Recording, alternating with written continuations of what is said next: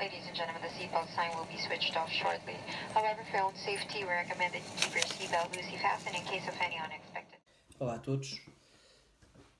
Vivemos um período em que a história se escreve diante dos nossos olhos.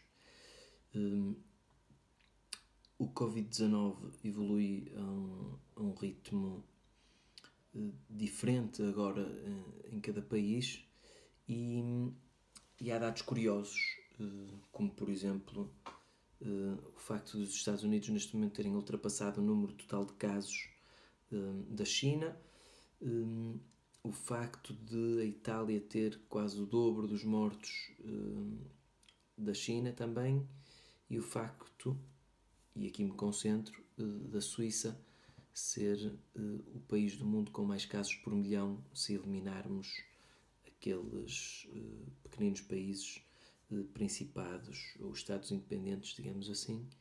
Um, e isso talvez se deva a algumas decisões políticas, a alguma lentidão na decisão, alguma diplomacia excessiva. Uh, o que é certo é que aqui continuam as pessoas a, a, fazer a sua vida próxima do normal, ou mais próxima do normal do que noutros países, uh, e talvez isso se deva à, à, à, estrutura federativa da Suíça, em que há um, uma, uma diretiva por parte do Conselho Federal, mas depois são as estruturas cantonais, ou seja, regionais, que a Suíça está dividida em cantões, que vão decidir aquilo que, que se aplica verdadeiramente em cada cantão. Eh, o título deste, deste vídeo é, obviamente, uma provocação, mas é uma provocação que se aproxima muito da realidade. Eh, é que, neste momento, nós temos os cuidados intensivos cheios de doentes intubados por Covid-19, e temos doentes intubados por Covid-19 já fora dos cuidados intensivos, em unidades adaptadas que se tentam assemelhar um, a essa, à nossa realidade, à realidade do nosso serviço. Foi exatamente onde eu estive hoje. Uh, a direção do hospital decidiu misturar as equipas de maneira a ter sempre alguém dos cuidados intensivos e que tenha experiência em gerir um, um doente deste tipo em todas as equipas. Uh, porque fora dos cuidados intensivos normalmente seriam uh, outro tipo de enfermeiros, enfermeiros anestesistas, etc., uh, a tentar gerir, mas que estão habituados à sua uh, realidade laboral diária e não à nossa, e portanto temos que, como é lógico, fazer diálogo de ligação e, e servir de elementos de entreajuda. E portanto, nesse sentido,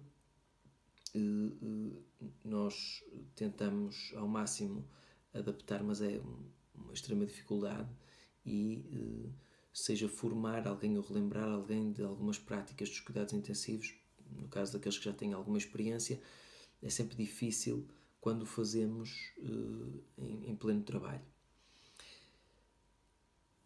Nós somos um hospital relativamente pequeno e, portanto, situado numa cidade também pequena, nós temos alguns doentes que são reincidentes e que nos vão visitando por necessidade de tempos a tempos. Hum, e apesar de eu não estar uh, há muito tempo na Suíça, uh, a questão é que começo a conhecer algumas pessoas, como é lógico, e agora começa a chegar a altura onde nós conhecemos o doente que está entubado, ou conhecemos alguém da família do doente que está entubado, ou já tratamos a esposa, ou já tratamos o marido. E é extremamente duro nós termos que conviver com esta realidade, hum, que é uma realidade que eu desconhecia quando trabalhava no, no Porto, porque, enfim, a dimensão é completamente diferente em termos de população e em termos de população quer hospitalar, quer população da, da cidade. E a verdade é que hum, não é exatamente a mesma coisa tratar alguém de quem se conhece o nome e o sobrenome ou de quem se conhece a família.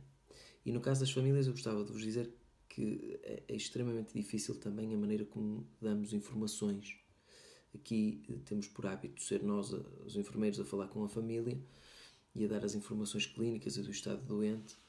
E, e as famílias neste momento não podem visitar os seus doentes, não podem visitar uh, os seus familiares. Uh, e tudo isto tem um, impacto muito grande, tanto no, no, no sentimento que, que é emitido do outro lado do telefone, como nos nossos sentimentos e nas nossas emoções quando recebemos esse impacto. As pessoas agradecem-nos de uma maneira muito mais veemente na tentativa de passar aquilo que poderiam passar-nos aqui com um toque ou um sorriso, que agora são impossíveis, um pela interdição e o outro pela distância. E quando eu digo e quando fores tu, é exatamente isto que eu quero dizer. É que a estatística eh, serviu-nos a todos eh, para cometer o erro de fazer imensas comparações, eh, desconhecendo a realidade do que seria esta pandemia. Mas a estatística tem o outro lado, é que escrita num papel, 1% é 1%. No entanto, é uma pessoa em cada 100 a sofrer uh, uma doença. É uma pessoa em cada 100 a morrer, independentemente do que, do que, de que estatística estivermos a falar. E não nos podemos esquecer que, se calhar, quando é 1%, nós olhamos para gráficos e linhas e etc. Mas quando é 0.1 já não olhamos tanto, já é uma pessoa em mil. Quando se fala agora em casos de doentes em estado crítico, que são bem mais jovens do que os grupos apontados como grupos de risco. Eh, trata-se também desse problema da distribuição estatística. É que 1% de 5 mil, em termos absolutos, é um número bem mais baixo do que 1% de 50 mil. E então é isso que nós temos que refletir enquanto estivermos a fazer os nossos esforços de nos mantermos em quarentena enquanto estivermos a cumprir uh, os planos de mitigação, uh, o isolamento social, o que temos que pensar é que a percentagem ela mesma vai se manter igual. O problema é que aplicada a um número de infectados muito mais elevado, traduzir-se-á num número de pessoas, e é aqui que está o, o cerne da questão, é que falamos de pessoas de sofrimento, de doentes, de gravidade em alguém, num indivíduo, numa pessoa, não apenas um número, um, tornar-se-á um número muito maior de jovens afetados e, portanto, nós temos que nos capacitar que todas estas medidas são sérias para serem levadas à risca e que não dependem apenas de decisões governamentais, dependem principalmente da iniciativa de cada um e do compromisso de cada um com a vida humana. A grande questão é que chega a um ponto em que eh, nós temos que pensar é naqueles que teriam uma oportunidade noutra altura e que agora não têm. Naqueles que uh, teriam 15 dias para estar entubados e que agora não vão ter. E esses sejam os que estão entubados neste momento por causa de, de, desta doença, sejam os que não vão ter essa oportunidade, esse um em mil ou um em dez mil, mais cedo ou mais tarde será alguém que nós conhecemos. Continuarmos a ter atitudes de facilitismo, mais cedo ou mais tarde vai ser alguém que nós conhecemos. E quando digo isto, digo para os dois lados, digo para a comunidade portuguesa aqui na Suíça e digo também para hum, os portugueses que vivem em Portugal. Porque apesar de as linhas de crescimento eh, aparentarem diminuir, nós não podemos ter a certeza se essas percentagens são reais porque não sabemos quantos testes estão a ser feitos e etc. Portanto, não podemos julgar os números por si só, assim, pela, pela tendência pura e dura. Temos que os ver num contexto. Mas mais importante que olhar para os números é olhar para as pessoas. Eh, e nós podemos chegar até um ponto onde teremos de escolher se deixaremos aquele senhor ou aquela senhora intubados, sabendo que há uma lista de espera de pessoas que, em termos teóricos, têm mais oportunidade de viver mais tempo se forem atendidas de seguida. E nesse momento, o que é que vamos ter que fazer? Estubar um e deixá-lo morrer para poder entubar o outro? ou deixar aquele que tem mais viabilidade morrer porque há alguém que, tendo muitas dificuldades, já foi entubado e, portanto, fica. Hum, são decisões éticas que, que não passam diretamente por nós que estamos na clínica, como é lógico, mas que nos tocam também e que nos cansam e que nos emocionam.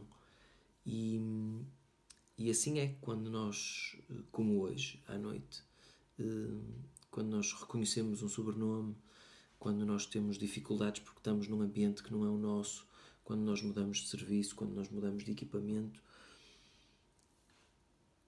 Tudo isso são escadas na, ou degraus na escada do cansaço e na escada da, da fadiga que se vai acumulando e, e na exigência que nos vão que nos vão pedindo.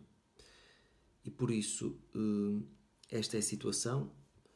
Eh, ainda não há eh, nenhum outro, nenhuma outra diretiva do Conselho Federal no sentido de, de recolher as pessoas em casa e fazer um confinamento mais restritivo. Por isso, penso que vamos continuar a receber aquele percentual de doentes críticos que corresponde, eh, corresponde a todas as tendências e em todos os países de forma semelhante.